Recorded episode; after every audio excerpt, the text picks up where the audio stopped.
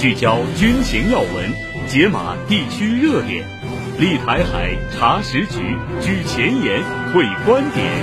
欢迎收听《台海点兵》。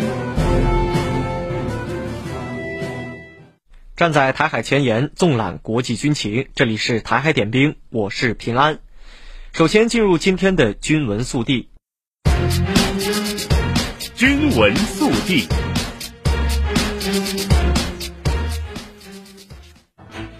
中国海警二十五号发布消息显示，当天福建海警组织舰艇编队在金门附近海域开展执法巡查。巡查期间，海警舰艇采取编队航行、识别查证、警戒护渔、喊话警告等措施，加强重点海域执法巡查，有效维护有关海域作业秩序，切实维护渔民生命财产安全。该声明的配图更是引发热议。照片显示，一位身着中国海警字样的人员正在船舷处警戒，与海警舰艇同框的是金门岛和台艇。据台湾联合报二十六号报道，美国二零二三年度以国防授权法对台提供所谓的无偿军援，目前在陆续交付。台军已接收包括能运用在城镇战的八万余套配备四级扛弹板的美军战斗各装，经后勤单位清点入库储存。报道称，这批战斗各装经检视发现，其迷彩属于美军淘汰的通用迷彩，相关装备应该是美军陆军作战服改用多地迷彩后缴库的旧式各装，只有扛弹板仍在有效期内。台湾联合新闻网称，台陆军起初在战斗背心的需求上指定要三级 Plus 产品，因为美军四级扛弹板非常重。不太适合亚洲体格的士兵，一旦穿着美军四级防护装备执行长时间操演，恐会大幅增加士兵体力负荷，不利久战。因此，这批美元战斗各装去年接收后，至今未发放到部队。联合报分析称，美方预期两岸暂无立即开战的可能，因此对台进行所谓无偿军援，主要目的在于稍微缓解岛内对大量军购延迟的焦虑。至于军购，至于军援的品项。至于军援的品相是否真能接轨台军需求，似乎不是美军关注的重点。文章直言，美国所谓无偿军援，其实就是美方积欠台湾大笔应交付但未交付军备的安慰剂。此外，台湾首艘自造潜艇“海鲲号”去年九月命名并公开亮相后，依程序进行驳港测试，二十六号下午从台船海昌厂移至中信八号服务。报道还提到，台防务部门以机密为由，要台船搭设铁架，用布幕遮掩。警方也对观望民众及媒体进行劝离。二十七号，因已划定管制海空域，只有台船无人机可航拍，外界也看不到海鲲号出场过程。近日，中国第二十七批赴刚果维和工兵分队顺利通过二零二四年第一季度联合国装备核查。受到联合国刚果稳定特派团核查组的高度肯定，装备核查小组由五名联合国工作人员组成，他们采取听取汇报、查阅资料、现地查看、现场询问、实装操作和视频查证的方式，对维和工兵分队所属装备器材逐项检查评估。检查过程中，维和官兵们结合自身岗位，现场介绍各类武器装备性能，进行娴熟顺畅的操作演示。并准确介绍物资器材的数质量情况，受到核查组一致好评。据法新社报道，乌克兰国防部长鲁斯杰姆乌梅罗夫二十五号表示，西方对基辅的军事援助有一半延迟交付。报道称，正在与弹药短缺作斗争的乌克兰，最近几个月一直表示，西方的援助迟迟无法到达乌克兰，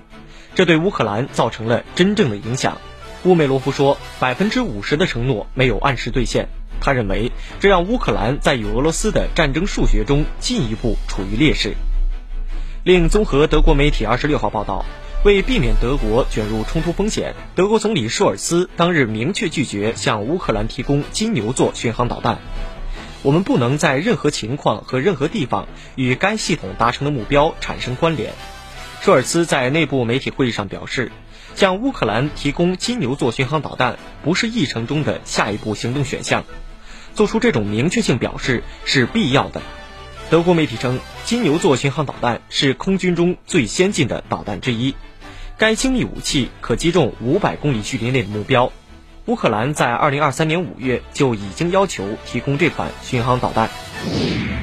当地时间26号，巴勒斯坦总理阿什提耶在约旦河西岸城市拉姆安拉宣布，巴勒斯坦政府辞职。此前，阿什提耶称希望建立一个新的专业技术型巴勒斯坦政府。另据耶路撒冷报报道，有迹象表明，哈马斯内部已同意组建专业技术政府，其任务是重建加沙，并在战后恢复加沙地带的安全。报道指出，新政府将不隶属于任何巴勒斯坦政党，专业的独立人士将在最初的过渡阶段接管政府管理，直到之后举行选举。另据巴西人权和公民部长西尔维奥·阿尔梅达当地时间二十六号在出席联合国人权理事会第五十五届会议时表示，建立一个自由、拥有主权且与以色列共存的巴勒斯坦国，是实现巴以和平的必要条件。日前，巴西政府已经在多个场合表达了对于两国方案的支持态度。为期两天的二十国集团外长会议，二十二号在巴西里约热内卢落下帷幕。巴西外交部长维埃拉在会后的记者会上表示，与会代表几乎一致支持两国方案解决巴以问题。据巴勒斯坦电视台当地时间二十五号报道，以色列军队当天轰炸加沙地带北部和南部多个地区，造成至少四十八人死亡。报道说，以军当天对加沙地带北部的加沙城南部扎伊通区一处住宅发动空袭，造成至少十五人死亡。此外，以军当天还对加沙城西部沿海道路附近人群发动袭击，造成至少十人死亡。消息人士称，由于以军和巴勒斯坦武装人员正在扎伊通区交战，救援人员难以抵达遭袭地点。军闻速递。好的，接下来让我们一起来关注战区演训情况。当前，解放军各部队练兵备战工作全面展开，官兵积极探索新战法训法，把全部心思和精力投入主责主业。陆军第八十三集团军某旅通过集优资源、集约组训、集智攻关，积极探索科学高效组训实训方法，进一步夯实训练基础。训练场上，陆军第八十三集团军某旅合成营的多名教练员汇聚一堂，班长赵文亮正在为大家示范新大纲中战场救护科目的教学要点。相较于以往，现在大家在训练中不再是一个班一个排的单打独斗，而是全营教练员的协同作战。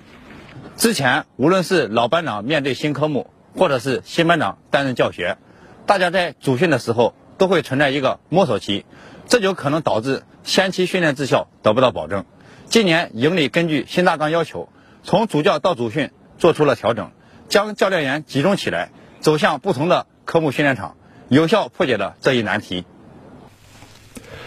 统一教学标准，共享教学资源。在教学准备阶段，这个旅将全旅金牌教练员的教案集中起来，开展编纂修订，形成一整套共同训练科目教案。并以此为依据，培养各科目的场地教练员，真正做到将优秀的教学方法送到训练一线。不仅仅是教案这一资源的集中，现在我们设立了优秀教练员人才库，根据人员专业类型、能力素质划分编组，打破单位建制，实施专长任教，确保官兵训有所长。在这个旅一营的训练场上，八个共同科目的训练区分门别类进行设置，全营官兵通过滚动式的训练模式，在不同训练科目的训练区之间轮换。现在通过整合全营的训练场地，这样既节省了各单位单独设置训练场地的时间，也提高了训练场地这些资源的使用效率。这个动作主要打击第二头。为了帮助官兵们找准训练弱项，针对性开展训练，这个旅将一些在新大纲中没有变化的共同科目，采取以考代训的方式进行组织。对于考核成绩优秀的官兵，免去该科目的训练，直接进入其他科目展开训练；而对于考核成绩未达到良好的官兵，将在巩固过关训练中补齐短板，完成能力提升。目前。我们已经完成了全营八个共同科目的考核，让官兵对照弱项开展针对性训练，避免出现优秀的科目反复训、做差的科目训不透的问题。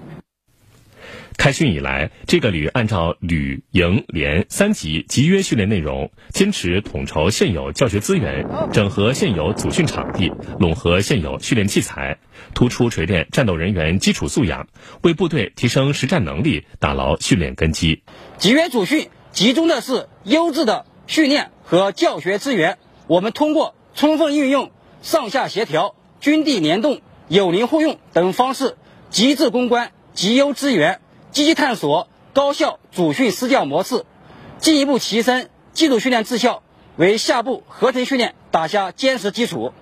二零二四全国两会即将召开，全国人大代表王文义是南部战区空军航空兵某旅的一名飞行员。履职以来，他在完成好本职工作的同时，积极与兄弟单位、军工企业相关领域专家进行交流。希望可以引进更多先进的科技成果，运用到部队战斗力建设上。某军用机场，王文义和战友刚刚结束飞行训练，就一头扎进飞行讲评室，对这次的训练数据进行分析梳理。每个飞行员都有不同的特点，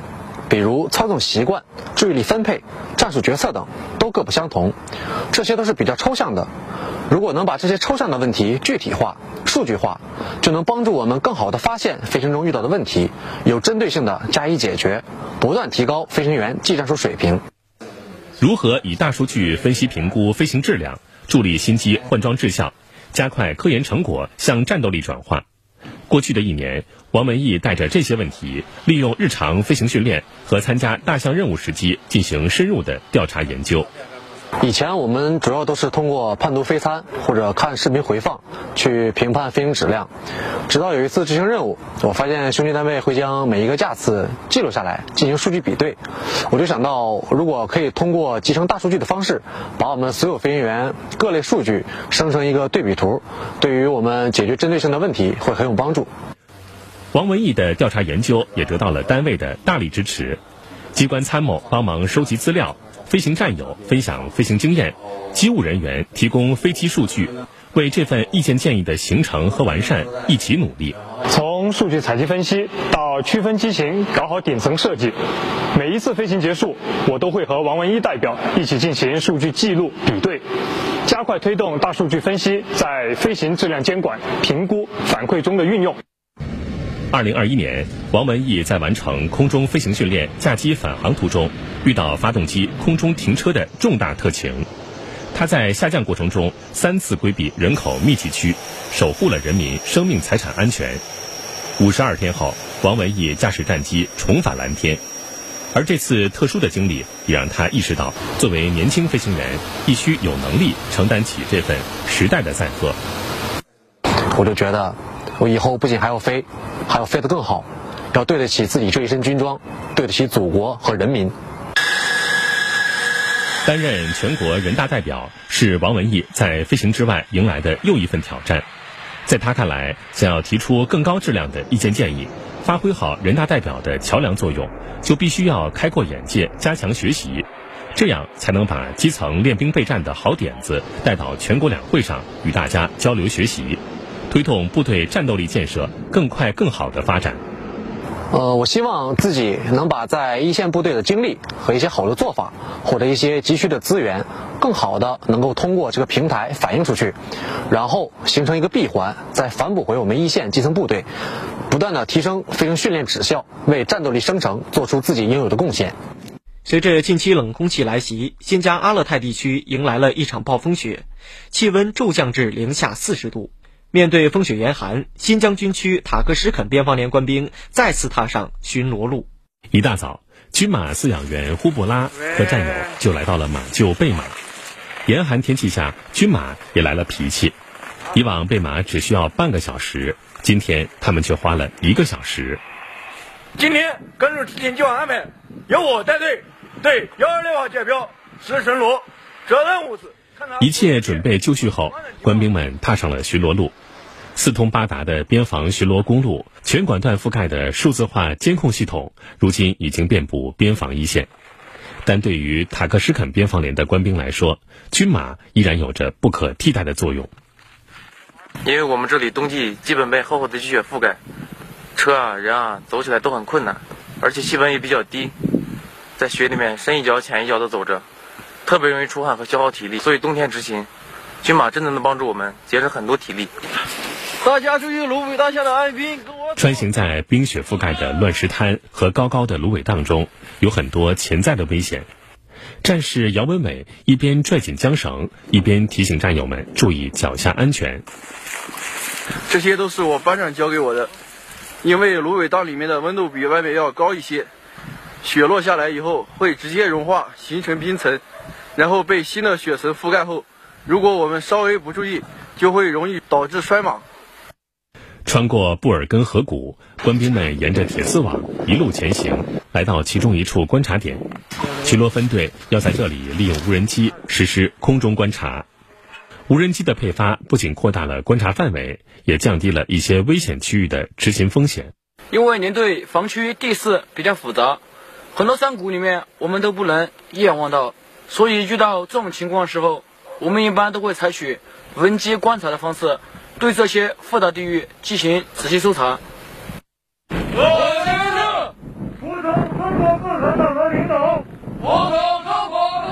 站在中邙一百二十六号界碑的山脊上，官兵们面对界碑，面对边防线，发出属于他们的誓言。台海点兵，稍后回来。军情观察。最近，乌克兰议员阿列克谢·贡恰连科表示，除非乌克兰获得正式的北约成员国身份，否则只能研发会以其他方式获得核武器的言论，引发全球核大战担忧。对此，海峡之声特约军事观察员袁周认为，乌克兰想拥有核武器根本就是天方夜谭。请听他的分析。乌克兰总统泽连斯基在2022年俄乌冲突爆发前不久曾表示，乌克兰可能试图恢复其核地位。苏联解体之后，乌克兰继承了前苏联大约百分之三十的军事遗产，其中就包括大量的核武器，据说包括多达一千两百多枚洲际导弹核弹头、两千五百枚战术核武器、四十余架可投掷核弹的战略轰炸机和一百七十个核发射井。然而，最终乌克兰却自废武功，宣布弃核，移交和销毁了所有的核武器和核发射设施。成为了一个名副其实的无核国家。乌克兰之所以会这样做，原因是比较复杂的，概括起来主要有以下几点原因：首先是乌克兰经济实力有限，无力承担如此规模的核武库的维护、保养和使用费用。苏联解体之后，乌克兰在经济上采用休克疗法，导致乌克兰经济出现严重危机，失业率居高不下，财政赤字严重，根本无力承担。维护庞大的核武库的费用，主动放弃核力量以减轻经济压力，在乌克兰国内很容易形成共识。其次，美国和俄罗斯利诱，为了促使乌克兰主动放弃核武器，美国和俄罗斯都给乌克兰开出了十分具有诱惑性的条件。美国主动提出将提供1.75亿美元的援助，供乌克兰拆除 SS-19 导弹，并额外提供1.75亿美元的经济援助。俄罗斯更是大方。声称，如果乌克兰主动契合，将直接免除该国高达二十五亿美元的石油和天然气债务。除此之外，为了免除乌克兰的后顾之忧，美俄还共同承诺将给予该国足够的安全保障，维护其主权独立和领土完整。当然，除了给好处利诱乌克兰之外，美国和俄罗斯也不断向乌克兰施加压力，要求其弃核。比如，俄罗斯就威胁乌克兰，如果乌克兰不弃核，就会切断乌克兰的天然气供应。总之啊，在美俄胡萝卜加大棒的政策之下，乌克兰最终还是走上了弃核的道路，成为了一个无核国家。第三，乌克兰虽然拥有这些核武器，但却无法使用，形同鸡肋。拥核不如弃核。苏联解体之后，乌克兰虽然得到了这些核武器的所有权，但却没有获得使用权。因为使用核武器的发射密码和发射指令都掌握在俄罗斯手中，前苏联的核打击指挥体系完全被俄罗斯所掌握，乌克兰继承的只是这些核武器的保管权，实际控制权其实掌握在俄罗斯的手中。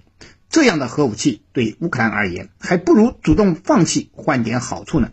此外，当时的乌克兰政局动荡，社会很不稳定，乌克兰政府也担心这些核武器。可能会失控，进而造成不可预料的灾难性后果。所以综合考虑之下，乌克兰就答应了美俄的要求，主动放弃了这些已经到手的核武器，自废武功，由一个核大国变成了普通的无核国家。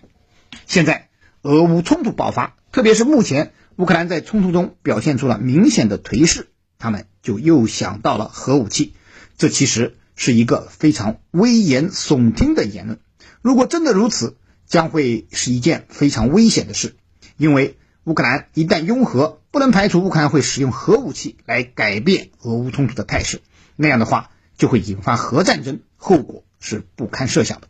所以，基于这样的判断，国际社会无论是美西方还是俄罗斯，都不会允许乌克兰再度拥核。对于美西方而言，他们其实并不需要乌克兰能够通过拥有核武器震慑俄罗斯，从而能够迅速改变当前不利的战场态势。他们需要的是乌克兰能够起到长期消耗俄罗斯的作用。他们是要把乌克兰变成一个和俄罗斯持续对抗的代理人战场，而不是引发世界核战争的导火索。因为对美西方而言，他们即使向乌克兰提供的军事规模再大，也不至于导致和俄罗斯的直接冲突。但如果真的向乌克兰提供了核武器，就很可能会遭到俄罗斯的核报复。俄罗斯已经多次提醒美西方，他们是拥有核武器的，并且威慑俄罗斯在必要的情况下可能会使用核武器。他们的核武器已经瞄准了基辅、伦敦和华盛顿，所以几乎可以肯定，美西方无论怎样向乌克兰提供军事援助，也不太可能将核武器援助给乌克兰。那么，乌克兰想再度拥核，只有一条路，那就是自力更生。不过，目前来看，这条路显然也是行不通的。要想拥有核武器，至少需要三大基本条件，即资金、技术和人才。而这三个条件，乌克兰显然目前是不具备的。总之啊，重新拥核对乌克兰而言困难重重，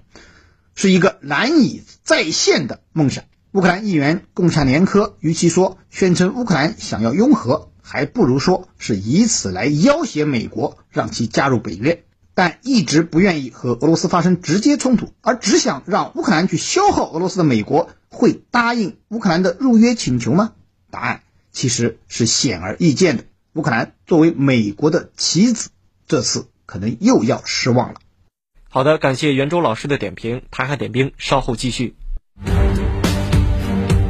军评前沿。汇聚中外军媒观点，集合各方专家言论，欢迎来到军评前沿。环球时报在从僚机到队友，AI 无人机如何改变未来战场中提到，尽管与科幻电影里那些完全由 AI 控制的杀人机器人不一样，但他们的雏形已经开始在俄乌冲突登上战场，并被证明是毁灭性武器。大规模使用的廉价无人机足以压倒传统防空系统。在 AI 加无人机越发得到重视的当下。警惕杀人机器失控的呼声也越来越高。为应对未来可能的 AI 无人机威胁，各国已经开始展开针对性研究。例如，杀伤效果快的微波武器被视为应对无人机蜂群的有效武器。不过，专家表示，智能无人机蜂群也有办法对抗微波武器。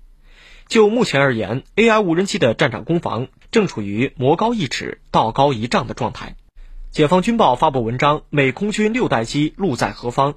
文章指出，前不久，美国总统拜登签署所谓“二零二四财年国防授权法案”，拒绝批准美空军将 F 二十二战斗机和 RQ 四无人机退役处理。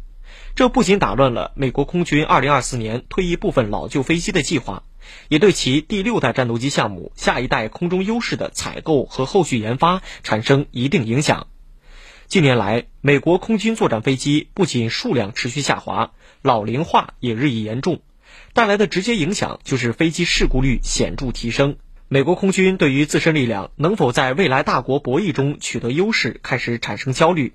而一家独大的军工复合体正是准确把握了这个痛点，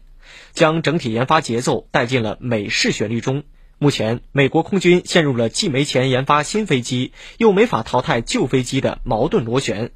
看上去很美好的第六代战斗机何时问世，仍是个未知数。好的，以上就是今天台海点兵的所有内容。站在台海前沿，纵览国际军情。这里是台海点兵，我们明天再见。绵绵头上飞花，散聚了无牵挂。谁能求吗？天雪地凉，这温暖长留下。绵绵头上飞花，能遇上壮丽落霞，如像你跟我残借的火花。